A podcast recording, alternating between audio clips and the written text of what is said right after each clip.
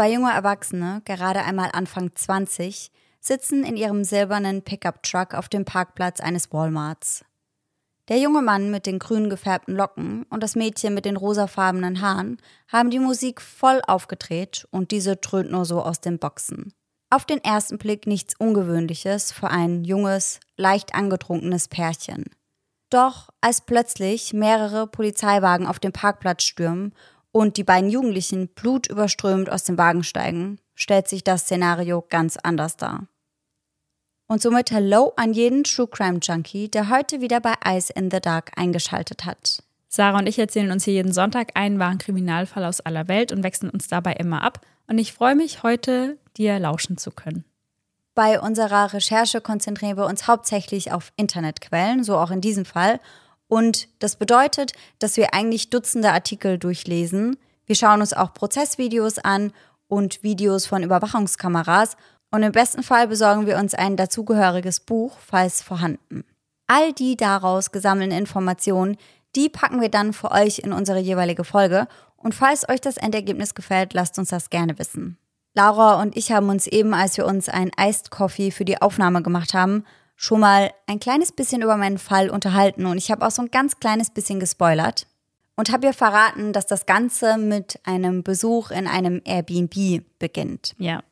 Und Laura hat mir dann von einem anderen Fall erzählt, wo ein alleinreisendes Mädchen auch in einem Airbnb untergekommen ist und dann dort, glaube ich, auch getötet wurde, richtig? Ja, ja. Da wurde eingebrochen. Mhm.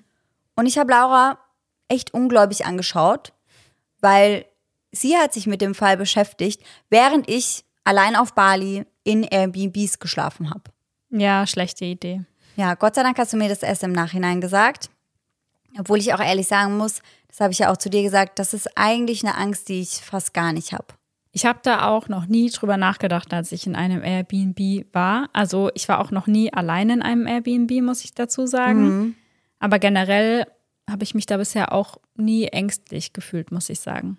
Ja, geht mir auch so. Also da hätte ich wahrscheinlich eher Angst, wenn ich allein in meiner Wohnung bin, als wenn ich allein in einem Airbnb bin. Mhm. Aber mein heutiger Fall wird zeigen, dass so ein Besuch im Airbnb schon auch ziemlich schief gehen kann.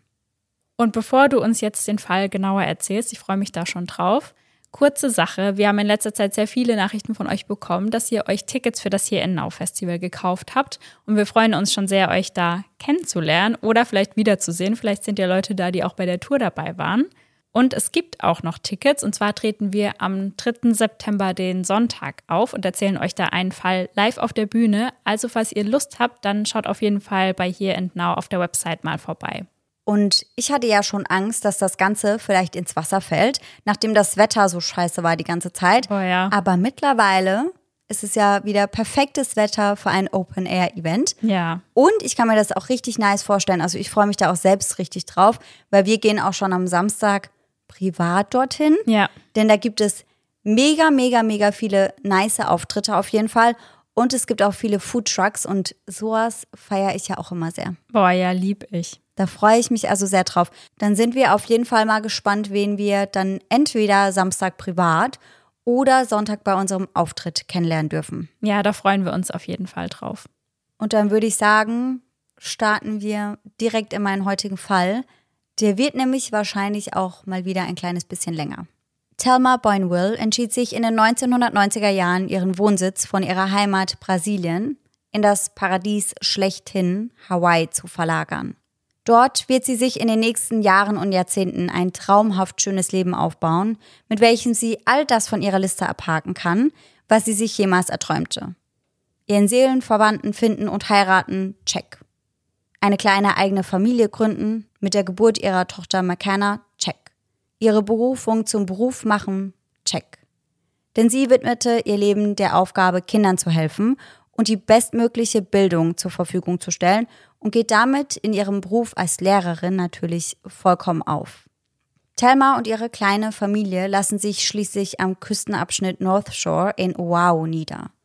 Und der North Shore, der liegt etwa 60 Autominuten von Waikiki entfernt und ist vor allem bekannt für seine entspannte Atmosphäre, große Wellen und die professionellen Surf-Wettbewerbe. Man kann sagen, dass North Shore das Surf-Mekka von Hawaii ist, weswegen sich durchaus öfter mal einige TouristInnen dorthin verirren. Insgesamt also eine ziemlich entspannte und idyllische Kleinstadt. Das Leben am North Shore ist somit wie gemacht für Thelma, denn sie liebt das Surfen. Zusätzlich ist sie aber auch eine begeisterte Läuferin, Yogalehrerin und sogar Kampfsportlerin. Die Entscheidung nach Hawaii zu ziehen war für Thelma allem Anschein nach die absolut richtige. Es ist buchstäblich das Paradies und beschenkt sie mit allem, was sie sich nur wünschen kann. Zumindest bisher. Im Dezember 2017 arbeitet Thelma als Lehrerin an der Sunset Beach Elementary School, also an einer Grundschule. Nebenbei hat sie aber noch einen Teilzeitjob als Reinigungskraft am Laufen. Bei Anbietern wie unter anderem Airbnb ist sie als Reinigungskraft tätig, um sich etwas Taschengeld für einen bevorstehenden Urlaub mit ihrer kleinen Familie dazu zu verdienen. Am 7. Dezember 2017 ist es wieder soweit. Thelma soll eine der Unterkünfte vor Ort reinigen, ein schönes und gepflegtes zweistöckiges Ferienhaus. Im Laufe des Tages sollten Touristen aus Australien eintreffen und bis dahin musste für die neuen Gäste natürlich alles auf Vordermann gebracht werden. An diesem Tag begleitet McKenna, Thelmas Tochter, die zu diesem Zeitpunkt acht Jahre alt ist, ihre Mama auf die Arbeit. Thelma hat geplant, McKenna mit einem Film im Auto sitzen zu lassen, während sie drinnen ihrer Arbeit nachgehen würde. In einer Gegend wie North Shore, in der nie etwas Schlimmes geschieht, scheint das nicht unbedingt ein großes Risiko zu sein. Klar war der Ort mittlerweile touristischer geworden, aber es gab auch viele Einheimische und generell hatte man ein ziemlich großes Sicherheitsgefühl dort. Niemand hätte jemals mit dem gerechnet, was als nächstes passieren würde. Was Thelma zunächst nicht weiß, ist, dass sie, als sie das zweistöckige Ferienhaus betritt, nicht allein ist. Es befinden sich bereits zwei Personen darin, aber bei diesen handelt es sich nicht um die erwarteten Gäste aus Australien, die das Ferienhaus angemietet hatten. Stattdessen sind diese beiden Personen gerade dabei, das Haus leer zu räumen. Sie sind eingebrochen und Helma ist es, die die beiden nun auf frischer Tat ertappt. Einige Zeit später. Während McKenna im Auto auf ihren Film konzentriert ist, tritt ein junger Mann mit grünen Locken vor ihre Autotür. Der blutverschmierte Mann zieht das kleine Mädchen aus dem Auto und während er das tut, lässt er sie wissen, wir haben deine Mutter getötet. Der Mann trägt McKenna nun in das Ferienhaus, welches ihre Mutter eigentlich nur kurz reinigen sollte. Er bringt sie in den ersten Stock des Hauses, wobei ihm eine junge Frau mit rosa gefärbtem Haar folgt. Oben in einem der Schlafzimmer angekommen, fesseln sie die achtjährige McKenna an den Händen und an den Füßen und machen sie am Bettgestell fest. Dann kleben sie ihr den Mund zu und stülpen ihr einen Sack über den Kopf. Es ist unklar, was genau danach geschieht und wie viel Zeit danach vergeht. Möglicherweise Stunden später treffen die Gäste aus Australien ein und möchten in ihr neues Zuhause für die nächsten Tage einchecken. Und an dieser Stelle muss gesagt sein, dass die beiden Australier einchecken konnten ohne Hilfe dritter Person. Das heißt, entweder hatten sie einen Code oder irgendwo war, wie bei uns damals in Berlin, ein Schlüssel versteckt. Ja, das sieht man ja immer häufiger bei Airbnb. Über die beiden Touristen und später Augenzeugen ist übrigens gar nichts bekannt, also ihre Identität bleibt, soweit ich herausfinden konnte, unter Verschluss. Gesichert ist jedoch, dass eine von ihnen das zuvor gebuchte Airbnb als erstes betritt. Doch mit dem, was dort auf sie wartet, hätte sie nicht einmal in ihren Albträumen gerechnet. Kurz darauf finden sich neben den aufgelösten Australiern auch die Polizei vor Ort ein. Bereits im Erdgeschoss finden sie das reinste Blutbad vor. Und dort treffen sie auf den leblosen und schlimm zugerichteten Körper von Thelma Boyneville. Die Beamten sichern die verbliebenen Räume und kämpfen sich vor bis in den ersten Stock des Hauses.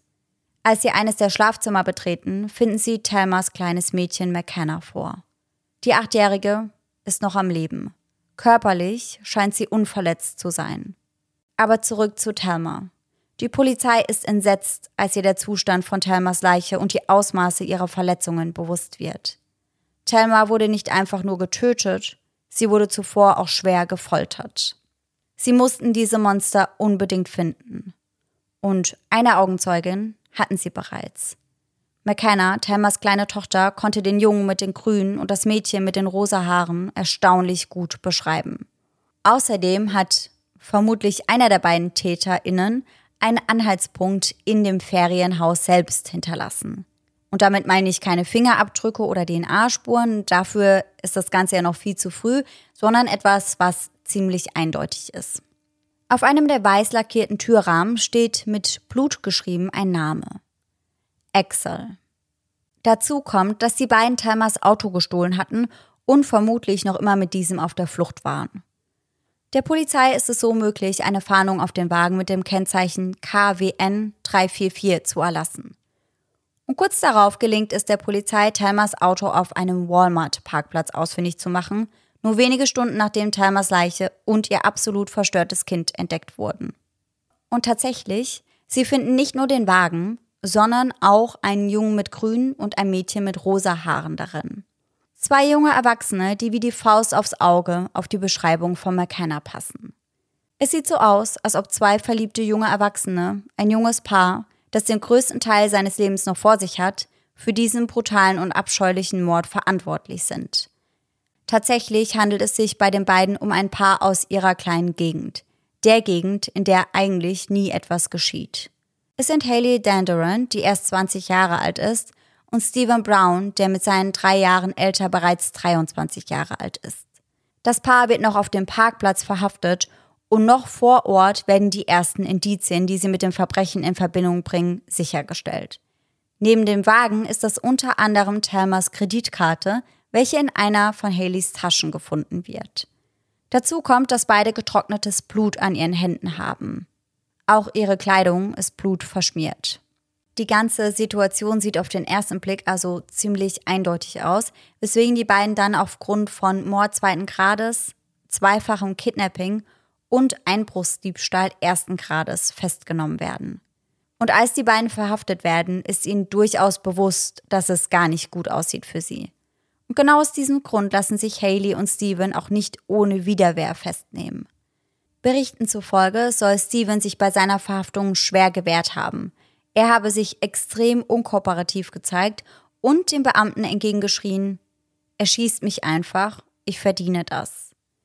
Haley äußert sich ähnlich und bittet einen der Beamten, können Sie einfach Ihre Waffe ziehen und mir in den Kopf schießen? Mein Leben ist nach dem heutigen Tag vorbei. Ein Nachrichtenreporter berichtet später, dass ein wütender Mob von Einheimischen bei der Verhaftung zusah und den Jugendlichen Beleidigungen an den Kopf klatschte. Auf dem Honolulu Police Department angekommen, scheint sich die Laune der beiden aber wieder gehoben zu haben, denn sowohl Haley als auch Steven sitzen dort lachend und grinsen sogar, als ihre Mugshots angefertigt werden.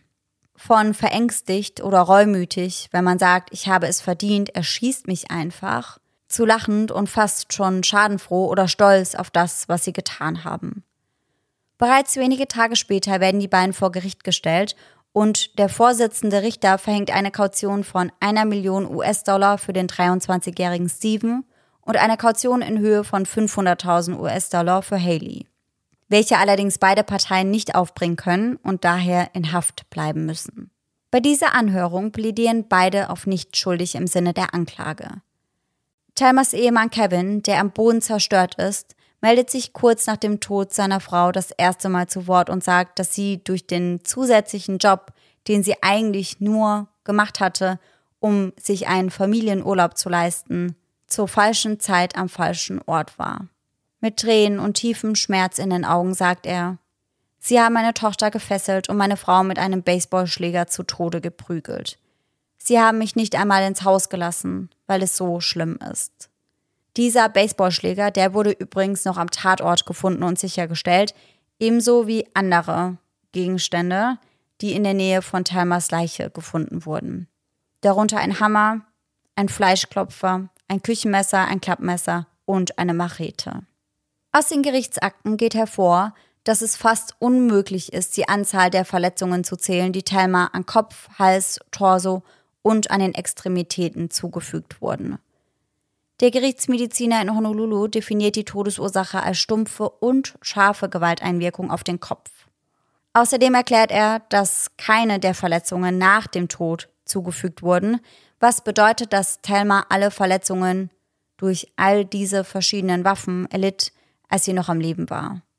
die Folter und die Schmerzen, die sie erlebt haben muss, und die Angst, dass ihre kleine Tochter ja noch vor dem Haus saß und dass diese Monster ihr das eventuell ebenfalls antun könnten, das muss, glaube ich, mit der schlimmste Albtraum einer Mutter gewesen sein. Am Tag, nachdem Talma gefunden wurde, versammelt sich die North Shore Gemeinde zu einer Mahnwache, ihr zu ehren. Die Menschen, die mit Talma gearbeitet haben, die, die sie kannten, sind voller Trauer und völlig schockiert und sprachlos. Dass so etwas in ihrer kleinen, glücklichen Stadt passieren konnte und dann auch noch einer so guten Seele wie Thelma.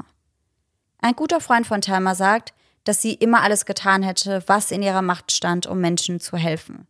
Er sagt außerdem, sie hätte das Leben stets zu schätzen gewusst und gefeiert.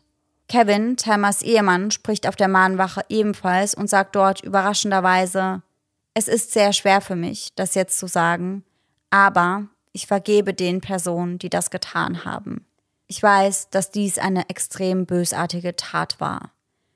Aber wer sind diese bösartigen Personen, die scheinbar in Körpern von Teenagern stecken? Fangen wir mit dem Mädchen mit den rosa Haaren an, Haley Dunderond. Ihr ehemaliger Mitbewohner Ray, so wollte er für ein Interview genannt werden, also nennen wir ihn ab jetzt auch Ray, erzählt Hawaii News, dass die beiden Verdächtigen seltsam waren. Und das ist ein direktes Zitat, also er betitelt sie wirklich immer wieder als seltsam. Er sagt, dass Haley eine von mehreren Mitbewohnern war, die eines der Zimmer in dem Haus in Honolulu angemietet hatten, in dem er eben auch lebte. Sie zog etwa im August des gleichen Jahres ein, lebte nun also erst seit einigen Wochen dort. Durch Haley lernt ihr Mitbewohner Ray ihren Freund Steven kennen, welcher sich jedoch oftmals mit einem anderen Namen vorstellt und diesen unter anderem auch auf Facebook nutzt. Axel Hayes Hendricks.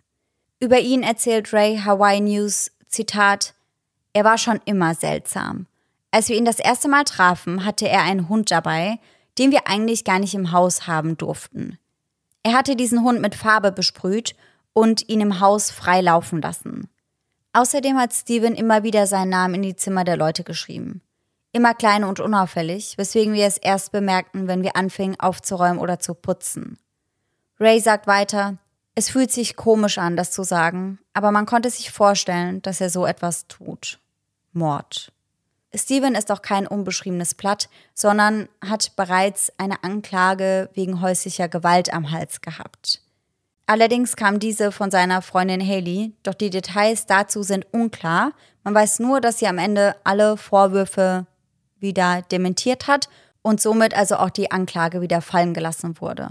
Über die Kindheit der beiden ist übrigens nicht viel bekannt. Also ich habe das eigentlich ganz gern, dass ich gerade bei den Tätern auch mal schauen kann, unter welchen Verhältnissen sind sie aufgewachsen, was kann man noch über sie herausfinden, aber ja. hier gibt es wirklich nur sehr, sehr wenige Informationen.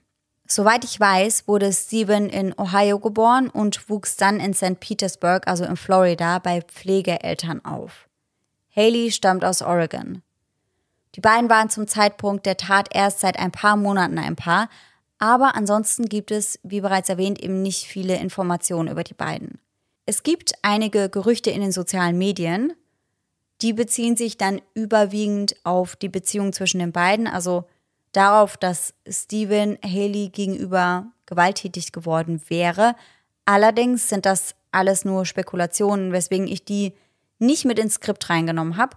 Aber da kommen wir später nochmal zu und dann können wir da auch gerne nach dem Fall nochmal drüber sprechen. Während Haley und Steven auf ihren Prozess warten, bittet Haleys Anwalt darum, ihre Kaution von 500.000 Dollar auf 100.000 Dollar zu reduzieren, damit sie die Zeit bis dahin bei ihrer Mutter verbringen kann. Er möchte nun aber, dass seiner Mandantin Haley separat der Prozess gemacht wird. Die Staatsanwaltschaft teilt dem Richter daraufhin dann aber mit, dass die Adresse, die Haley angegeben hatte, um freigelassen zu werden, also du musst dann quasi angeben, an welchem Wohnort du für diese Zeit unterkommen wirst, dass diese gar nicht existiert und dass sie außerdem eine Vorgeschichte als Ausreißerin hätte. Da stellt sich dann natürlich die Frage, ob sie wirklich bei ihrer Mutter bleiben wollte oder ob sie fliehen wollte. Kevin, Thelmas Ehemann, bittet den Richter, die Kaution nicht herabzusetzen. Er geht noch einmal auf die Brutalität des Verbrechens ein und auch darauf, was es mit seiner Tochter gemacht hat. Er sagt, meine Tochter wacht ständig mit Albträumen auf. Sie ist verängstigt. Sie haben sie gefesselt und mit Klebeband fixiert. Ich denke, das sind sehr, sehr gefährliche Leute. Sie sollten niemals wieder die Freiheit sehen.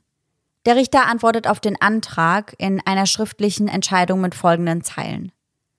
Die Tatsache, dass sie mit dem Rucksack der Tochter des Opfers auf dem Rücken und mit Helmers Ohrringen an ihren Ohren gefunden wurde, spricht für die Gefühllosigkeit und Gleichgültigkeit, die sie gegenüber dieser Mutter und dem Kind verspürte. Diese Überlegung spricht daher dafür, die Kaution der Angeklagten Haley Dunderant nicht herunterzusetzen und ihren Antrag auf eine überwachte Freilassung abzulehnen. Das bedeutet, Haley bleibt somit in U-Haft, was ich an dieser Stelle auch als die richtige Entscheidung empfinde. Boah, ja, sehe ich genauso. Sprung in der Zeit. Zwei Jahre sind vergangen und der Prozess gegen Stephen Brown und seine mittlerweile Ex-Freundin Haley Dunderant wurden bis dato immer wieder verschoben. Der Verteidigung wurde zum Beispiel einen Aufschub gewährt, nachdem sie sagte, sie bräuchten mehr Zeit, um die Beweise zu prüfen. Inzwischen sagt Thelmas Familie, dass sie doch einfach nur Gerechtigkeit für den Mord an Thelma und für das Trauma, das ihre Tochter McKenna erlitten hatte, fordern. Und Kevin, also der Witwer, der ist in dieser Zeit schon öfter mal medienpräsent. Also er gibt öfter mal Interviews, teilweise auch Interviews, in denen er ganz schrecklich weint, weil er sich einfach dafür einsetzen möchte, dass da mal Fahrt in die Sache kommt. Ja, ich glaube, das ist ganz schlimm, wenn man immer im Kopf hat, da kommt noch der Prozess und man kann gar nicht anfangen abzuschließen, man kann gar nicht anfangen richtig zu trauern, weil das immer noch im Hinterkopf ist. Ja, damit ist die Sache nicht so richtig abgeschlossen ja. einfach. Also ja. natürlich wird die Trauerphase auch danach noch weitergehen, aber dennoch ist das, glaube ich, immer so ein großes Ereignis, das man dann abhaken kann. Und er weiß natürlich auch, dass sowohl er als auch seine Tochter vor Gericht hier aussagen müssen. Ja. Das heißt, spätestens an diesem Tag müssen sie alle Erinnerungen nochmal hochholen. Und ich glaube, das will man auch einfach so schnell wie möglich hinter sich bringen. Ja, erstens das und dann weiß man ja auch nicht, wie geht das Urteil mhm. aus und das ist natürlich auch super belastend. Ja, total. Kevin sagt in einem der Interviews, es ist nicht leicht. Ich meine, ich vermisse meine Frau die ganze Zeit. Jeden Tag, jede Stunde, jede Minute. Gestern war Muttertag. Meine Tochter hatte nicht die Gelegenheit aufzuwachen und ihrer Mutter Blumen zu schenken, wie wir das eigentlich jedes Jahr getan haben. Sie hat in der Schule mit ihrer Klasse eine Muttertagskarte gebastelt und gestern hat sie mir diese gegeben, da ich jetzt ihre Mutter und ihr Vater bin. Ich habe Angst davor, dass meine Tochter diese Person wiedersehen muss und all das, was sie durchgemacht hat, wieder aufgerissen wird. Wissen Sie, meine Tochter ist traumatisiert. Sie hat Angst vor der Dunkelheit. Sie wacht die ganze Nacht lang immer wieder auf. Und wenn sie gerade am Schlafen ist, dann höre ich sie in der Nacht sprechen. Sie hat ganz schlimme Albträume. Doch leider wird die Familie noch länger auf Gerechtigkeit warten müssen. Denn die Räder der Justiz drehen sich extrem langsam in diesem Fall und es werden noch einige Jahre vergehen. Es wird noch zu unzähligen Vertagungen kommen, bis es endlich losgeht.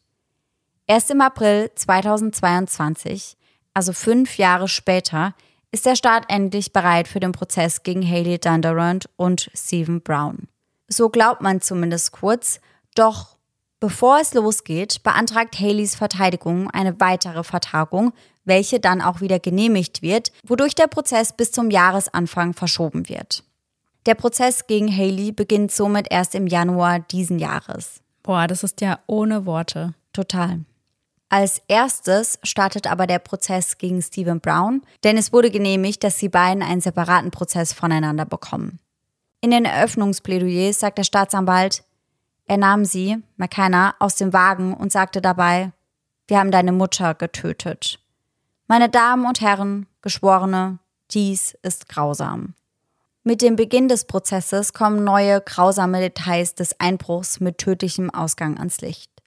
Während des Prozesses wird einer der Polizisten, der am Tatort war, gebeten, dem Gericht zu erklären, was er an diesem Tag gesehen hat. Er beginnt mit Ich sah eine Leiche auf dem Bauch liegen, Hände und Füße waren auf dem Rücken gefesselt. Und ich sah Blut, viel Blut. Der Staatsanwalt geht detailliert auf die Verletzungen von Thelma ein, was ich euch allerdings erspare, denn selbst er warnt vor dem grafischen Inhalt. Ihr Kopf, ihr Gesicht, ihre Schultern, ihr Torso, ihre Arme und Hände waren mit stumpfen und scharfen Verletzungen übersät. Die Geschworenen hören ausführliche Details zu dem, was Staatsanwalt Scott Bell als einen brutalen Angriff beschreibt. Thelma Boynville wurde gefoltert und kaltblütig ermordet. Und er gibt an, dass die Behörden sowohl im Fall von Stephen Brown als auch im Fall von Haley Donderand umfangreiche Beweise gefunden hätten. Hierbei gehen sie nicht nur auf die Tat an sich ein, sondern auch auf das Verhalten von Stephen Brown nach dem Mord. Und was nun vor Gericht erzählt wird, ist meiner Meinung nach mit das widerlichste und schockierendste, was wir fast jemals in unserem Podcast gehört haben. Okay, da bin ich jetzt richtig gespannt. Vor Gericht heißt es, während der Angeklagte im Krankenhaus saß, sagte er zu den Beamten, die seine Hände in eine Tüte, versiegelt mit Klebeband, verpackt hatten, ich weiß, was Sie vorhaben. Dann sagte er, wenn Sie mir nicht helfen, werde ich mir selbst helfen. Und dann begann er, die Tüten und das Klebeband mit seinen Zähnen aufzuknabbern, um seine Hände irgendwie frei zu bekommen nur um dann das angetrocknete Blut von seinen Händen zu lecken. Also ich war gerade im ersten Moment ziemlich sprachlos. Ich überlege auch gerade die ganze Zeit, was ich dazu sagen soll, weil ich bin einfach so schockiert. Also du hast nicht zu viel versprochen, als du gesagt hast, das ist das ekligste, was du im Zuge unseres Podcasts irgendwie gehört hast. Also ich war auch richtig angewidert. Ja. Und ich bin auch ehrlich, ich weiß nicht, was Stephen Brown sich dadurch erhofft hat, denn letztendlich hatte er ja auch seine ganze Kleidung voll mit dem Blut von ja. Thelma. Das heißt, selbst wenn er das geschafft hätte, hätte ihm das nicht wirklich irgendetwas gebracht. Und ich finde, unter diesem Aspekt, also mit diesem Wissen, steht er nochmal in einem ganz, ganz anderen Licht da. Ja, ich finde auch das Verhalten nach der Tat sagt nochmal so viel aus, weil wenn jemand irgendwie Reue zeigt, ist das die eine Sache, aber wenn sich jemand so verhält, das zeigt ja, dass er absolut nichts bereut und das wahrscheinlich auch noch toll findet, was er irgendwie gemacht ja, hat. Ja, auch als die beiden dann gekichert haben und ja. für die Mugshots gelächelt haben. Da können wir gerne nach dem Fall nochmal drüber sprechen. Aber das passt für mich auch nicht mit dem zusammen, was jetzt dann als Verteidigungsstrategie angebracht wird. Mhm. Vorerst werden die Geschworenen dann aber erstmal durch Bilder des Tatorts, staatlich gesammelte Beweise und verschiedene Zeugenaussagen der Anklage geführt. Viele der forensischen Beweise vom Tatort werden dann später von Verteidiger William Bagasel kleingesprochen und durch anderweitige Absichten und andere Handlungen seines Mandanten Stephen Brown gerechtfertigt. Er sagt, Unruhe, Stiftung und Einbruch, ja. Kidnapping, ja. Aber es stimmt nicht, dass er Thelma Boynville sterben sehen wollte. Das ist nicht das, was er tatsächlich beabsichtigt hat. Das ist nicht das, was er tatsächlich getan hat. Die Verteidigung behauptet, es sei Stephen Browns Gegenspielerin Haley gewesen, die den Mord initiiert und auch begangen habe. Staatsanwalt Scott Bell ruft aber auch die Beamten in den Zeugenstand, die den Angeklagten Stephen Brown nur Stunden nach dem Fund von Thelma verhaftet hatten. Und die Aussagen dieser Zeugen werfen ein ganz anderes Licht auf Stevens Beteiligung bei der Tat. Einer der Beamten sagt aus, er ging einen Schritt zurück und hob mit seiner rechten Hand die vordere Hälfte seines Pullovers hoch. Ich konnte sehen, dass er dort ein klappbares Taschenmesser hatte. Er sagt, dass sie versucht hätten, ihm Handschellen anzulegen, dass er sich aber immer wieder gewehrt hätte und sogar mit ihnen hätte kämpfen wollen. Als sie ihn aufforderten, Folge zu leisten, fuhr Stephen Brown vor zu sagen, Ihr hättet mich einfach erschießen sollen. Ihr hättet mich einfach töten sollen. Und für mich hat sich das so angehört, als er das Taschenmesser, also die potenzielle Waffe gezeigt hat, dass er den Beamten damit einen Grund geben wollte, dass sie eben schießen. Mhm. Dass wenn sie gesehen hätten, dass er eben bewaffnet ist, dass sie dann hätten handeln müssen. Ja, ich finde auch, dass das auf jeden Fall so rüberkommt. Ein anderer Beamter sagt vor Gericht darüber aus, wie er vor fünf Jahren das Haus betrat und Thelma Boynville nicht ansprechbar in einer Blutlache vorfand. Er war einer der Beamten, die als erstes am Tatort ankam und er war auch derjenige, der McKenna, also die kleine Tochter, im ersten Stock des Hauses vorfand. Und genau das erzählt er den Geschworenen, dass er eben nach oben ging und die damals achtjährige Tochter des Opfers, McKenna, gefesselt und geknebelt, mit einer Tüte über dem Kopf vorfand. Und dieser Beamte wird bei seiner Zeugenaussage recht emotional. Das heißt, er muss schon mit den Tränen ringen. Und man sieht auf jeden Fall, dass ihm das Ganze sehr, sehr nahe geht. Am dritten Tag des Prozesses versucht der Verteidiger William Bagasol dann am frühen Morgen einen Fehlprozess zu beantragen und bezeichnet die Emotionen im Gerichtssaal als unprofessionell und als negativen Einfluss auf die Geschworenen. Das heißt, er spielt hier auf den Beamten an, der McKenna gefunden hatte und der das eben am Tag zuvor vor Gericht ausgesagt hat und da gegen die Tränen kämpfen musste. Und ich finde das krass, weil ich finde, genau das ist doch auch irgendwie super wichtig bei so einem Prozess, dass man merkt, was das mit den Leuten gemacht hat. Also, dass man das Ausmaß der Tat irgendwie richtig einschätzen kann. Ja, ich weiß auf jeden Fall, was du meinst. Ich weiß aber auch, was der Verteidiger meint. Das heißt, er sagt, er hätte verstehen können, wenn das ihre Familie oder ihre Freunde gewesen wären, aber er findet das bei einem Beamten einfach nicht angebracht. Bergesols Antrag wird jedoch abgelehnt und die Verhandlung kann Gott sei Dank fortgesetzt werden, denn ich glaube, eine weitere Vertagung wäre für die Familie wieder ein herber Rückschlag gewesen. Weitere Zeugenaussagen von Polizisten, Gerichtsmedizinern und Ersthelfern, die das Bild der Momente nach dem tödlichen Angriff schildern, werden angehört. Die Spurensicherung am Tatort des Airbnbs begann im Wohnzimmer, wo Thelma Boynville gestorben und auch aufgefunden wurde. Sie stellen dort unter anderem einen benutzten Fleischklopfer in der Nähe ihrer Leiche sicher. Später ging die Spurensicherung dann weiter im Truck von Thelma.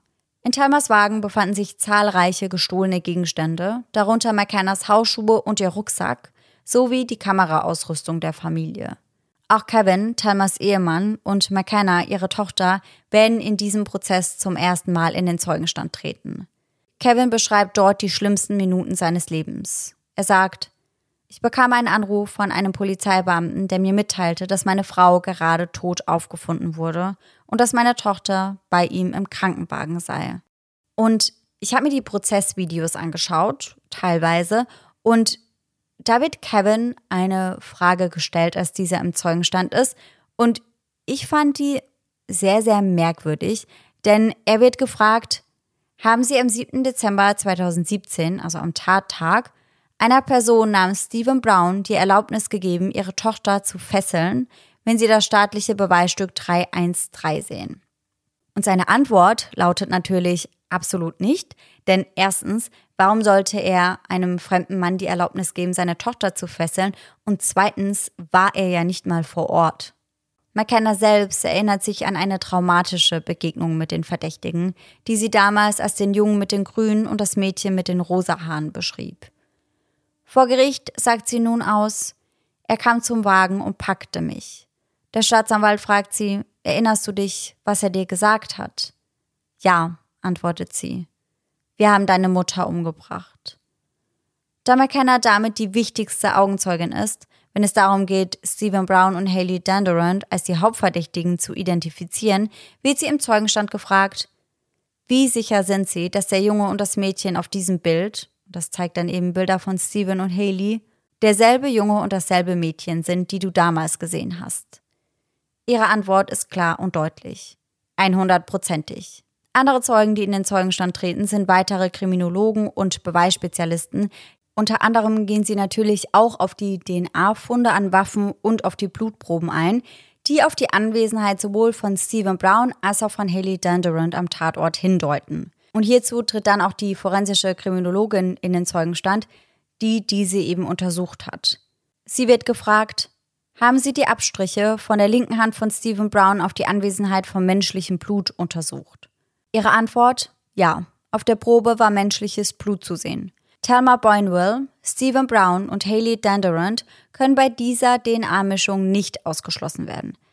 Unter anderem spricht auch der Gerichtsmediziner, das heißt, auch er tritt in den Zeugenstand und geht nochmal auf die Verletzungen von Thelma Boynwell ein und spricht dann unter anderem eben auch darüber, dass sowohl ein Hackbeil als auch eine Machete genutzt wurden. Und an dieser Stelle muss ich sagen, dass viele Informationen nicht für die Öffentlichkeit zugänglich sind. Das heißt, ich weiß nicht genau, was geschehen ist. Ich weiß nur, welche Waffen oder Werkzeuge verwendet wurden. Und ich glaube aber tatsächlich auch, dass das vermutlich besser so ist. Ja, ich glaube auch, weil diese Werkzeuge, die da benutzt wurden, das klingt ja einfach nur grausam. Ja, genau. Und ich glaube schon auch, dass das wichtig ist, dass man weiß, was da eben genutzt wurde und welche Brutalität da angewandt wurde, um das Ausmaß der Tat zu verstehen. aber scheinbar haben sie sich dann dafür entschieden, keine weiteren Details an die Öffentlichkeit zu geben. Mit dem Argument, dass Haley Dunderon die Initiatorin der gesamten Tat gewesen sei, führt Stephen Browns Anwalt die Geschworenen nicht nur durch die Ereignisse des 7. Dezember 2017, sondern auch durch das Leben und die Persönlichkeiten der beiden vor dem tödlichen Angriff. Stephen selbst beschreibt die einstige Liebe seines Lebens als verrückt, spontan und gefühllos in Bezug auf ihre Handlungen und Verhaltensweisen. Im Zeugenstand sagt er zum Beispiel, wir gingen in Läden und sie konnte einfach Sachen stehlen, als wäre es nichts. Sie ist einfach anders. Was den Tag des Überfalls selbst angeht, so spricht Steven über einen Campingausflug, der dem Überfall vorausging, und er spricht auch über die erste Begegnung mit Thelma. Vor Gericht wird er zu dieser ersten Begegnung mit Thelma gefragt, stimmt es nicht, dass sie sie angeschrien hat, was sie im Haus machen, und dass es dann zu einem Streit kam? Steven antwortet, es war kein großer Streit. Es gab ein Gespräch, sie war ruhig. Wir haben sie gebeten, sich hinzulegen und sie war sehr kooperativ. Der Staatsanwalt fragt, also hat sich Thelma für sie hingelegt? Ja. Sie hat sich nicht gewehrt? Nein. Sie hat nicht geschrien? Nein. Sie hat euch erlaubt, sie zu fesseln? Ja. Stephen Brown gibt dann auch zu, dass er Haley geholfen habe, Thelma und auch später ihre achtjährige Tochter an den Händen und an den Füßen zu fesseln. Er betont jedoch, dass er den Anweisungen von Haley gefolgt sei und es sei nie seine Absicht gewesen, in die Gewalttätigkeiten verwickelt zu werden, die daraufhin folgten. Im Zeugenstand sagt er, ich bin hier, um für das, was ich getan habe, die Verantwortung zu übernehmen. Ich wünschte, es gäbe eine Kamera, um zu sehen, was wirklich passiert ist. Denn ich habe ihr nicht wehgetan und ich hatte nie die Absicht, ihr weh zu tun. Ich dachte, wir würden danach einfach wegrennen. Dass Thelma Boynville körperlich angegriffen, geschlagen, gefoltert und getötet wurde, geschah seiner Aussage nach, als er gerade außerhalb des Hauses war. Er sagt, Wissen Sie, ich ging nach draußen und ich ging vielleicht zehn Minuten spazieren oder so. Als ich wiederkam, sah sie, Thelma, aus, als wäre sie nicht wach. Wissen Sie, sie war bewusstlos. Und da bin ich dann irgendwie einfach ausgeflippt. Stephen Brown beschreibt, wie er den Tatort entsetzt und verstört verließ, während Haley, seine Ex-Freundin, ruhig und konzentriert blieb. Sie war seiner Aussage nach ziemlich gefasst. Er gibt gegenüber Staatsanwalt Scott Bell aber auch zu, dass die beiden an diesem Tag stark getrunken hätten. Sie hätten eigentlich keinen Plan gehabt und er sagt außerdem aus, dass er aufgrund des Alkoholkonsums sich nicht mehr an alle Ereignisse des Tages erinnern könne. Der komplette Prozess inklusive aller Zeugenanhörungen dauert zwei Wochen lang. Und als beide Seiten die Beweisführung einstellen, brauchen die Geschworenen nur wenige Stunden, um sich zu beraten. Stephen Brown wird des Mordes zweiten Grades, der Entführung in zwei Fällen und des schweren Einbruchs für schuldig befunden. Das Strafmaß für seine Verbrechen, das wird wie in den USA meistens erst später verhandelt. Es besteht aber die Option auf eine lebenslange Haftstrafe ohne die Möglichkeit auf Bewährung. Stephen Browns Anwalt bittet die Geschworenen darum, milde walten zu lassen. Er sagt, dass sein Mandant ein veränderter Mensch sei und, ich zitiere, nicht gefährlich ist. Stephen Browns Psychiater spricht auch in seinem Namen und sagt, dass Mr. Brown zu Gott gefunden hätte. Stephen selbst sagt, er wäre wiedergeboren worden und sei nun ein gläubiger Christ. Die Staatsanwälte hingegen sagen, dass er eine extreme Gefahr für die Öffentlichkeit darstellen würde und demnach für eine sehr lange Zeit in Haft bleiben sollte. Ziemlich grafisch wird darauf eingegangen, dass er an dem Tag, an dem er Talma eine Machete in den Schädel rammte, sicherlich keine religiösen Überzeugungen hatte. Staatsanwalt Scott Bell sagt, der Angeklagte war der Einzige, der körperlich stark genug war, um Thelma Boynville zu überwältigen. Und an dieser Stelle ist nochmal wichtig, daran zu erinnern, dass er ja ausgesagt hat, beziehungsweise sein Anwalt ja ausgesagt hat, dass er Haley geholfen hätte, Talma zu fesseln und dass diese Talma danach getötet hätte. Scott Bell, der Staatsanwalt, weist aber darauf hin, dass Thelma Boynville erhebliche Verletzungen sowohl an den Armen, an den Händen als auch an den Handgelenken hatte. Und das deutet natürlich darauf hin, dass sie versucht hatte, sich zu wehren, bevor sie gefesselt wurde. Er sagt dazu, sie hat sich nicht friedlich hingelegt und sich fesseln lassen. Sie hat sich gewehrt und der Einzige, der körperlich in der Lage war, ihren Widerstand zu überwinden, ist der Angeklagte. Er sagt weiter, dass es faktisch unwahrscheinlich, wenn nicht sogar unmöglich wäre, dass Talma diese Abwehrverletzungen erlitten hätte, während ihre Hände auf dem Rücken gefesselt waren. Er sagt auch, dass der Angeklagte gegenüber McKenna zugegeben hat, dass er und Haley ihre Mutter getötet haben. McKenna selbst hat das ja sogar vor Gericht ausgesagt. Stephen Browns Verteidiger ruht sich aber darauf aus, dass die Staatsanwaltschaft eben nicht genau weiß, was in diesem Haus geschah, in dem der Mord begangen wurde, und dass die DNA-Beweise seinen Klienten nicht mit den Waffen in Verbindung bringen, mit denen Thelma Boynville wahrscheinlich getötet wurde. Er behauptet, Zitat, es gibt keine spezifischen Erkenntnisse, dass die DNA auf mindestens drei verschiedenen Gegenständen zu Stephen Brown gehören. Es gab kein Blut und keine DNA auf seinem Messer und keine eindeutige DNA auf den anderen Waffen. Nach kurzer Beratung kommen die Geschworenen dann zu einer Entscheidung und beschließen, dass in diesem Fall eine lebenslange Haftstrafe ohne die Möglichkeit auf Bewährung in Betracht gezogen werden sollte. Wozu es dann letztendlich auch kommt, das darf ja dann am Ende immer der Richter oder die Richterin entscheiden, aber diese Empfehlung wurde in diesem Fall eben ausgesprochen und letztendlich entscheidet sich der Vorsitzende Richter auch dafür. Das heißt, das Strafmaß wird auf eine lebenslange Haftstrafe ohne die Möglichkeit auf Bewährung festgesetzt. Das bedeutet, dass Stephen Brown nie wieder freikommen wird. Haleys Prozess beginnt im Juli 2023, also vor nicht einmal zwei Monaten. Als ihr Prozess beginnt, bleibt sie bei ihrer Version der Geschichte, dass sie unschuldig ist und Stephen der Initiator war. Haley Danderons Anwalt behauptet, dass allein ihr damaliger Freund Stephen Brown für den Tod von Thelma Boynville verantwortlich sei und dass er Haley gezwungen hätte, die damals achtjährige McKenna zu fesseln. Im Prozess gegen Haley Danderon treten Thelmas Ehemann und Tochter erneut in den Zeugenstand. Sechs Monate nachdem sie bereits gegen Stephen Brown ausgesagt hatten, müssen sie sich also erneut an jenen schrecklichen Tag zurückerinnern. Nachdem Stephen Brown sie in das Haus gebracht hatte, erinnert sich McKenna, dass sie auf Haley traf. Über sie sagt sie, sie hatte rosa-rote Haare und ein weißes Hemd an, das voller Blut war. Sie fesselten mich beide an das Bettgestell und klebten mir den Mund zu.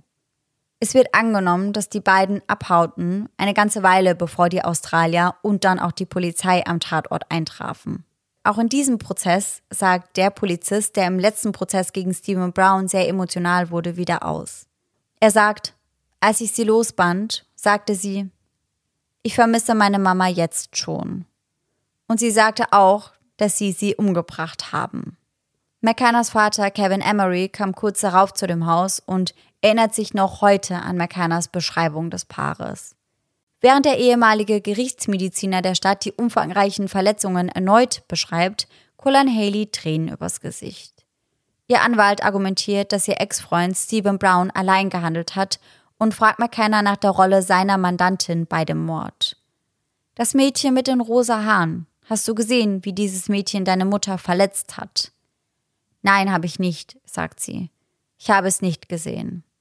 Haleys Verteidiger, Barry Soalo, versucht die Geschworenen davon zu überzeugen, dass seine Mandantin keine Rolle bei dem Mord an Thelma Boynville gespielt hat. Die Beweise werden nicht zeigen, dass es irgendeine Person gibt, die gesehen hat, wie Haley Thelma Boynville etwas angetan hat. Er fügt außerdem hinzu, dass Haley in einer missbräuchlichen Beziehung mit Stephen Brown stand und dass er sie dazu zwang, Thelma zu fesseln und eben auch die kleine Tochter von ihr später zu fesseln. Vor Gericht sagt er, Sie verstand an jenem Tag, dem 7. Dezember, als die Marete direkt an ihrem Kopf vorbeiflog und auf dem Boden aufschlug, dass Stephen Brown heute ziemlich deutlich war. Er habe ihr am Tag des Mordes mehrmals ins Gesicht geschlagen und sie hätte tierische Angst gehabt. Wenn ich mich nicht füge, bin ich vielleicht als Nächste dran, hätte sie gedacht. Sie selbst sagt auch aus, dass sie sich in einem anderen Raum befand, als Stephen Brown Thelma Boynville angriff und dass sie das gar nicht mitbekommen hätte. Also sie wäre in einem anderen Raum gewesen, hätte aber keine Schreie oder keinen Kampf zwischen Thelma und Steven mitbekommen. Erst als sie wieder zurück in den Raum ging, in dem sich ihr Freund aufhielt, sah sie, was passiert war. Zu diesem Zeitpunkt wäre Thelma kaum noch am Leben gewesen. Steven hätte sie dann gezwungen, Thelma zu fesseln, während er sie weiter bedroht habe, dieses Mal mit einem Hammer. In seinem Schlussplädoyer sagt der stellvertretende Staatsanwalt Scott Bell, dass die Zeugenaussagen und Indizien beweisen würden, dass Haley Dundurant eine Komplizin bei dem Mord an Thelma Boynville gewesen sei. Unterdessen erinnert die Verteidigung die Jury an die Aussage von Haley Dundurant, als sie sagte, sie habe Angst vor Steven gehabt und dachte, er könnte sie ebenfalls töten. Die Staatsanwälte argumentieren jedoch, dass Haley im Zeugenstand falsche Angaben gemacht hätte. Sie gehen nicht davon aus, dass Steven sie wirklich geschlagen oder bedroht hätte. Auch weil es von diesem Tag ja einen Mugshot gibt. Und auf diesem sieht es nicht aus, als hätte ihr jemand ins Gesicht geschlagen. Da habe ich vorhin auch direkt dran gedacht, dass man das ja eigentlich in den meisten Fällen zumindest irgendwie sehen würde. Also zumindest wenn es irgendwie auch wenn die Stelle dann nur gerötet ist, aber irgendwas ja. müsste man da ja eigentlich sehen. Ganz genau. Und auf dem Mugshot ist davon gar nichts zu sehen. Scott Bell erinnert auch an das, was Haley am Tatort zu einem der Beamten gesagt hat.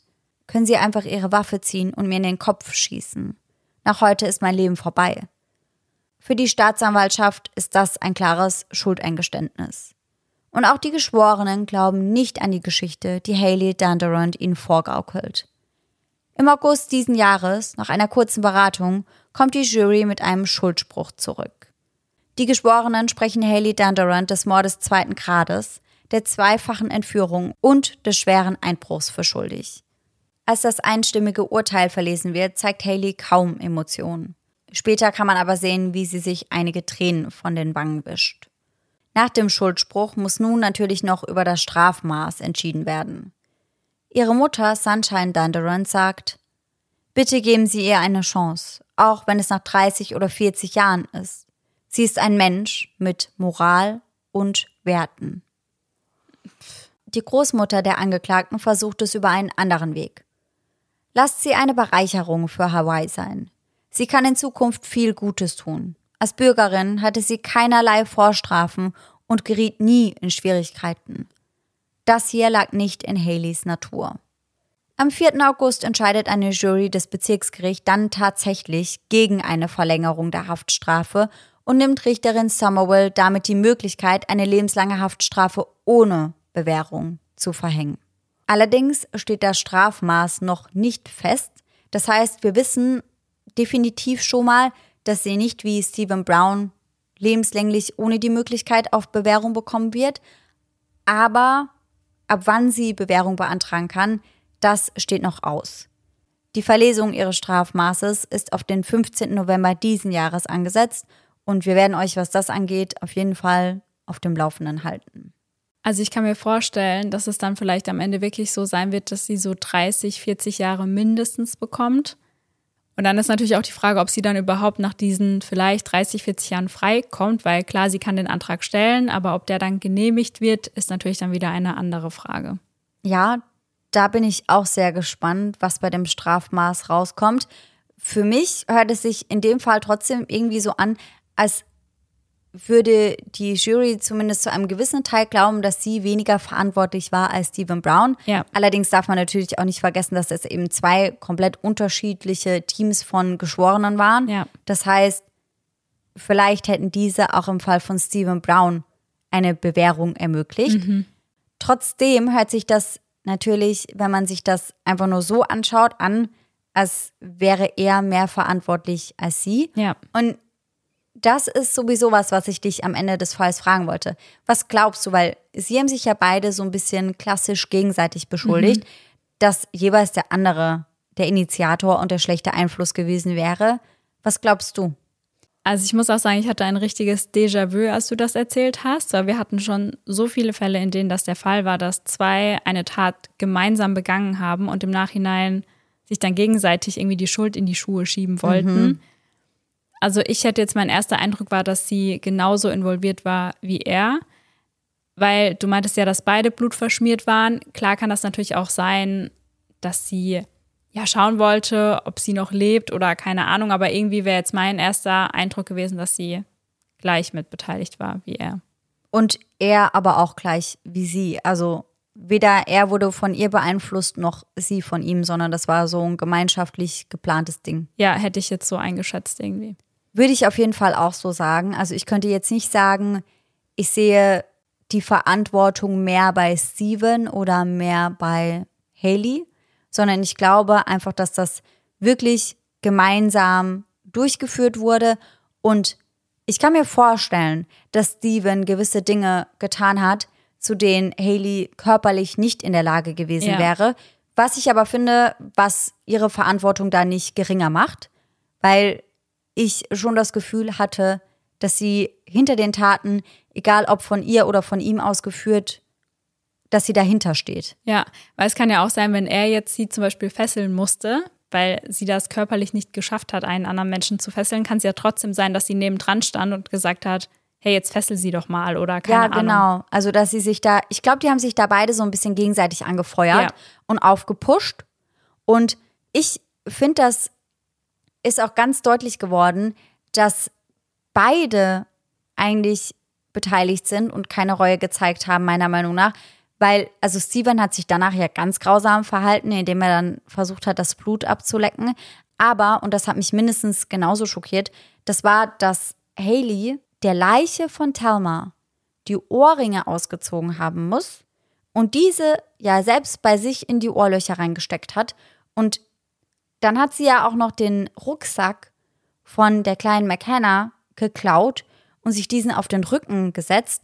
Und allein daran, finde ich, merkt man, dass sie da nicht zugezwungen wurde, Ja. sondern dass sie da ganz genauso mit beteiligt war und dass sie das im Endeffekt selbst auch noch so ein bisschen glorifiziert hat, Ja. indem sie sich dann der Sachen angenommen hat.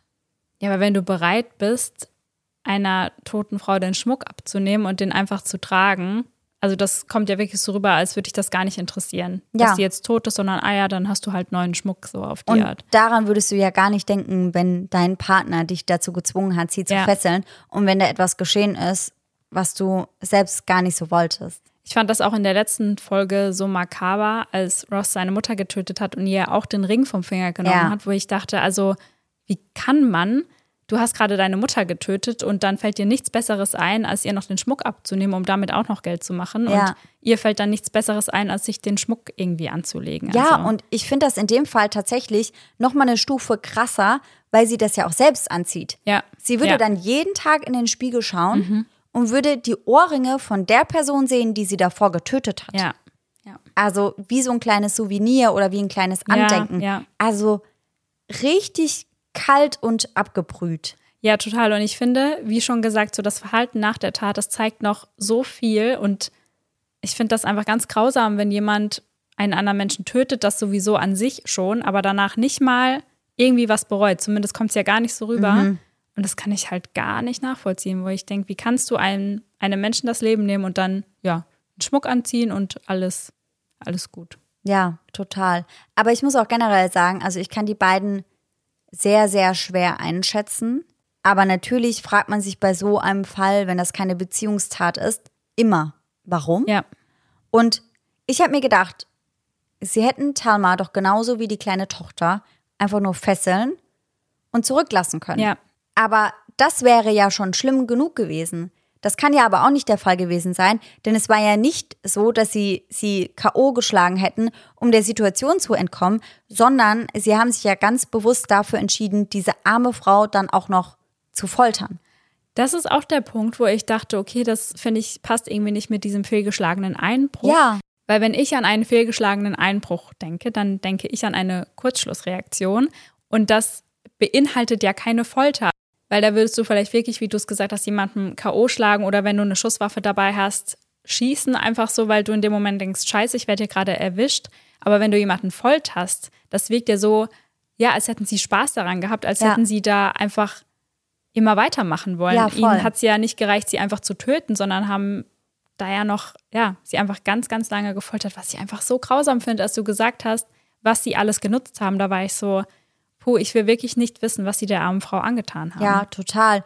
Und was ja auch gegen diese, der Einbruch ist einfach nur schiefgegangen, Theorie spricht, ist, dass sie erstens Thelma eben dann gefoltert und getötet haben, aber auch, dass sie McKenna dann aus dem Auto geholt haben und sie dann in das gleiche Haus gesetzt haben, in dem ihre tote Mama lag. Ja. Das hätten sie ja auch nicht machen müssen. Ja. Sie hätten ja einfach aus dem Haus rauskommen können und abhauen können. Ja.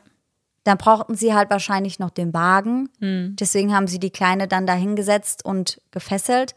Aber das hat einfach alles Ausmaße angenommen, die für mich gegen diese schiefgegangene Einbruchtheorie sprechen. Ja, es wirkt also alles irgendwie sehr sadistisch. Ja, total. Wirklich, als hätten sie Spaß daran gehabt. Ja. Ich habe mich dann natürlich auch gefragt, da haben wir vorhin auch schon mal ganz kurz drüber gesprochen in der Aufnahmepause, warum sie überhaupt solche Werkzeuge dabei hatten. Ja, ja.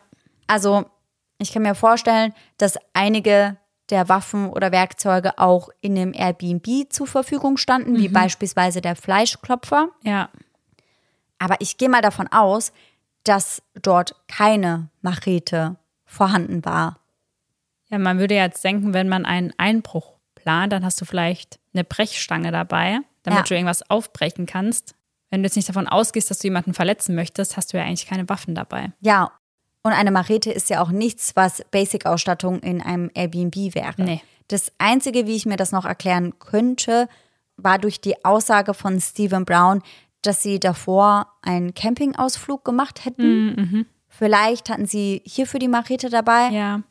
Allerdings frage ich mich da halt auch, also nimmst du die dann echt mit zu dem Einbruch? Weil wenn du irgendwo einbrechen willst und von dort dann so viel wie möglich am besten mitgehen lassen möchtest, dann nimmst du doch nicht solche unnötigen Utensilien mit. Ja. Und du bist doch auch nicht ohne Wagen unterwegs. Ja, eigentlich schon. Also du machst dir ja eigentlich vorher Gedanken, wie du vom Tatort fliegen könntest. Ja. Und sie werden dort ja auch keinen Kleinkram wie Schmuck klauen können, Ja.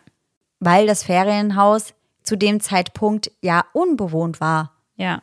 Das heißt, das ist ja nicht wie in einem Wohnhaus, wo man sagt, da hat die Frau Schmuck liegen oder der Mann hat eine teure Uhr oder sowas in die Richtung. Das heißt, sie hätten ja wirklich einfach nur Einrichtungsgegenstände wie vielleicht einen teuren Fernseher oder irgendwas mitgehen lassen können. Ja, ein Fernseher war auch gerade mein erster Gedanke. Aber dann hast du halt in der Regel ein Fluchtfahrzeug dabei, in dem du die Dinge eben transportieren kannst. Ja, aber es ist ja schon sehr umständlich, da mit so einem Fernseher unterm Arm da irgendwie wegzurennen.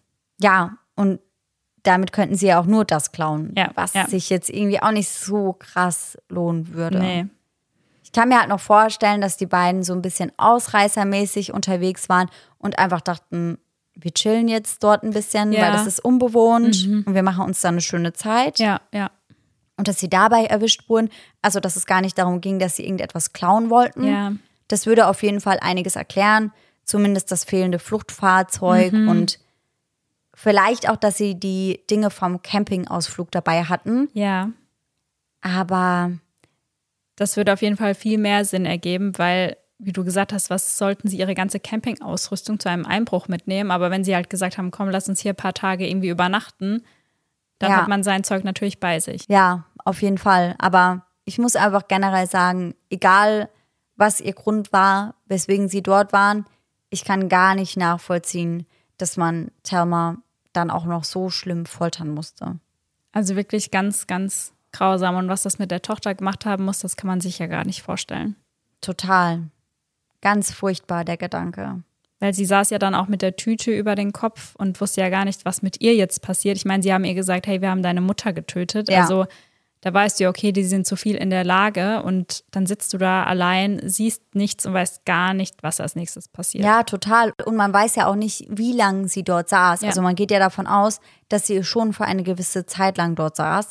Und das muss ja auch ganz furchtbar gewesen sein. Also erstens, dieser furchtbare Gedanke, ist meine Mama jetzt wirklich tot Ja. oder nicht? Und dann halt auch wirklich, wie du schon gesagt hast, was passiert mit mir als nächstes? Ja. Weil sie hat die beiden ja auch gesehen. So stundenlang Todesangst Ja. haben zu müssen. Ja. Ganz grauenvoll. Boah, ja. Was ich mich auch noch gefragt habe, aber das ist halt sehr, sehr schwer rauszufinden, weil man eben über die zwei TäterInnen nicht so viel weiß, ist, ob sie in der Vergangenheit irgendwie mit psychischen Problemen zu kämpfen hatten Ja. oder ob sie vielleicht unter Drogeneinfluss standen. Weil für mich wirkt diese Tat komplett unkontrolliert. Ja. Und die beiden hatten ja auch stark Alkohol getrunken. Aber ich weiß nicht, ob sie sich sonst noch irgendwelche Substanzen eingeführt haben. Aber das ist halt was, was ich mir auch noch vorstellen könnte, weil auch das Verhalten auf der Flucht war ja völlig widersprüchlich. Du flüchtest ja nicht in dem Wagen deines Opfers, Ja. setzt sich dann auf einen Parkplatz und drehst dann die Mucke volle Pulle auf. Das ergibt ja auch gar keinen Sinn. Ja, weil damit haben sie ja sofort die Aufmerksamkeit auf sich gezogen. Ja, weil eine der Nachbarinnen, die hat dann auch noch mit ihrer Tochter darüber gesprochen, dass da wieder irgendwelche Jugendlichen sind, die die Musik so laut haben und dass sie das gar nicht verstehen kann. Das heißt, früher oder später hätte sicherlich irgendeiner der Nachbarn die Polizei gerufen. Und das ergibt für mich einfach keinen Sinn, dass man das machen würde, wenn man bei klarem Verstand ist und weiß, was man da gerade getan hat. Ja, weil dann würde man sich ja wahrscheinlich eher unauffällig verhalten. Sollte man meinen. Und als du angefangen hast, den Fall zu erzählen und erzählt hast, dass die Tochter im Auto sitzt und irgendwas auf dem iPad schaut, da dachte ich im ersten Moment, dass sie vielleicht entführt wird. Also, dass sie aus dem Auto entführt wird oder jemand mit dem Auto wegfährt oder so etwas in die Richtung. Ja. Habe ich auch erst gedacht. Ja, das wäre auch auf jeden Fall eine Option oder eine Möglichkeit gewesen. Ich habe den Fall auch extra so ein bisschen so geschrieben, dass man noch nicht genau weiß, was geschieht und habe das deswegen so mit reingenommen. Ich habe tatsächlich gedacht, als ich angefangen habe, den Fall zu recherchieren, dass auch der Tochter was passiert. Ja. Also ich wusste von vornherein, dass Thelma Boynville sterben wird, aber ich wusste nicht, was mit der Tochter passiert. Und als ich mich dann so ein bisschen eingelesen habe und gehört habe, dass die Kleine dann eben aus dem Auto rausgeholt wurde und dass der Täter dann gesagt hat, wir haben deine Mama getötet, da dachte ich mir dann, da kann eigentlich nichts Gutes mit der Kleinen passieren. Ja. Weswegen ich sehr erleichtert war, dass zumindest McKenna nochmal zumindest körperlich unversehrt davon gekommen ist. Ja. Also wirklich ein sehr, sehr grausamer und sehr brutaler Fall, muss ich sagen. Absolut. Und ich weiß nicht, wie es dir geht, aber ich kann an der Stelle auf jeden Fall wieder einen Gänsehaut-to-go-Moment vertragen. Ja, definitiv. Und ich wollte eben schon sagen, ich glaube, ich habe selten so dringend einen Gänsehaut-to-go-Moment gebraucht.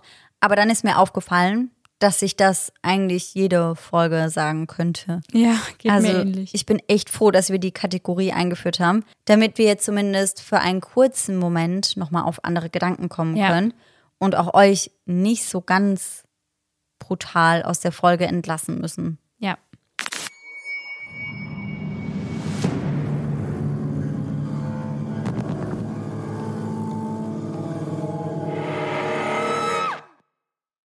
Und der heutige Gänsehaut-to-go-Moment, der stammt von der lieben Eileen. Sie schreibt, Hallo ihr Lieben, ich mag euren Podcast wirklich total gerne. Danke dafür schon mal, das freut uns. Weiterhin habe ich einen Gänsehaut-to-go-Moment für euch. Mein Mann und ich sind letztes Jahr in unser Haus eingezogen und ich muss kurz was zum Grundriss sagen. Wir haben ein Hanggrundstück und somit ist die Eingangstür mit Flur in der oberen Etage, ebenerdig zur Straße und im unteren Stockwerk ist unser Wohnzimmer, Küche etc. Alle Lichter sind mit Bewegungsmelder, die aber nur bei großen Bewegungen ausgelöst werden. Mein Hund Sammy, in Klammern drei Jahre alt, ist ebenfalls mit eingezogen und ist ein sehr ruhiger Hund. Zur Situation. Ich war abends allein mit Sammy und habe Serie geschaut. Auf einmal ist Sammy aufgestanden, hat Richtung Treppe geschaut und hat angefangen zu knurren und kurz darauf laut zu bellen, was er noch nie vorher gemacht hatte. In diesem Moment ist oben das Licht im Flur angegangen und Sammy ist bellend nach oben gerannt.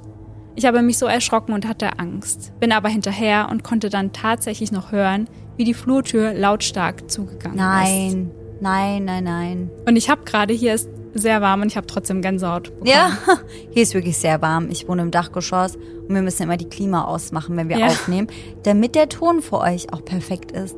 Und dann will das schon was heißen, wenn man da Gänsehaut Ja, bekommt. ich aber auch komplett eben. Aber die Haustür war ganz normal abgeschlossen. Das habe ich direkt überprüft und auch unsere Kamera vor der Haustür gecheckt. Aber es war niemand zu sehen. Ich habe direkt meinen Mann angerufen und er musste durch jeden Raum gehen und auch draußen alles abgehen, um mich zu beruhigen. Bis heute können wir uns das nicht erklären.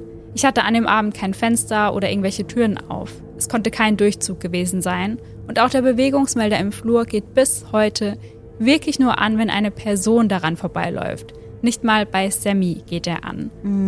Gott sei Dank ist das bisher nicht mehr vorgekommen. Ich hoffe, es bleibt so. Also erstmal hoffe ich das für dich auch oder für euch, weil ich glaube, da hätte ich wahrscheinlich einen Herzinfarkt bekommen. Aber das wäre auch meine Frage gewesen, ob irgendwo die Fenster offen waren Ja. und es hätte zum Durchzug kommen können oder ob das halt ausgelöst wurde, als der Hund hoch ist, Mhm. weil der da vielleicht irgendwas Kleines gesehen hat und wenn es eine Maus gewesen Ja. wäre oder Ja. sowas. Aber wenn das halt nicht der Fall ist, wenn der nie auslöst, wenn Sammy da vorbeiläuft, Ja. dann habe ich da leider auch keine gute, nicht paranormale Erklärung mehr für. Ja, geht mir auch so. Ich bin, also man kann ja einfach nur froh sein, dass es nicht nochmal passiert ist. Aber irgendwie ist ein Umzug in ein neues Haus immer ein bisschen risky, habe ich das Gefühl, weil Ja. wir bekommen sehr viele Nachrichten mit, wir sind umgezogen und in dem neuen Immer. Haus und so. Und ich bin immer so, mhm. Die Leute haben dann aber oftmals auch Hunde Ja. oder Tiere. Das ist also auch anscheinend risky. Oder zumindest ist es eben so, dass du es dann weißt. Ja, also vor allem, wenn dein Hund normal sehr ruhig ist. Also Ja. Tika bellt ja, auch wenn bei uns vor der Tür ein Apfel runterfällt, gefühlt, ja. ja. Und wenn sie dann bellt, denke ich mir so, pff, ja, also Okay. was soll da sein? Aber wenn Hunde das normalerweise nicht an den Tag legen, dann denkt man sich schon, okay, was hat der jetzt da gesehen? Ja, würde ich mir auch denken. Vor allem, weil es ja bekannt ist, dass Tiere, ich glaube gerade Hunde, irgendwie so übernatürliches spüren oder Ja, sehen oder ja. wie auch immer fühlen können. In fast jedem Horrorfilm Ja. sieht der Hund den Geist als erstes. Ja, aber auch Bewegungsmelder. Ja, Lichtbewegungsmelder würde ich auch nicht machen. Auch so ein Babyphone würde ich Boah. mir nicht anschaffen. Also ich bin bei vielen Sachen mittlerweile so, nope, das ist. Teufelszeug, ich bin Ja. raus. ja, ja. Ja, dann auf jeden Fall vielen Dank fürs Zusenden und wir drücken euch die Daumen, dass es bei diesem einen Vorfall bleibt. Auf jeden Fall. Dann würde ich sagen, sind wir am Ende der Folge angekommen. Wir hoffen, dass ihr nächste Woche zum Spooky Sunday wieder mit dabei seid. Und bis dahin schöne Träume. Bis dann. Tschüss. Tschüssi.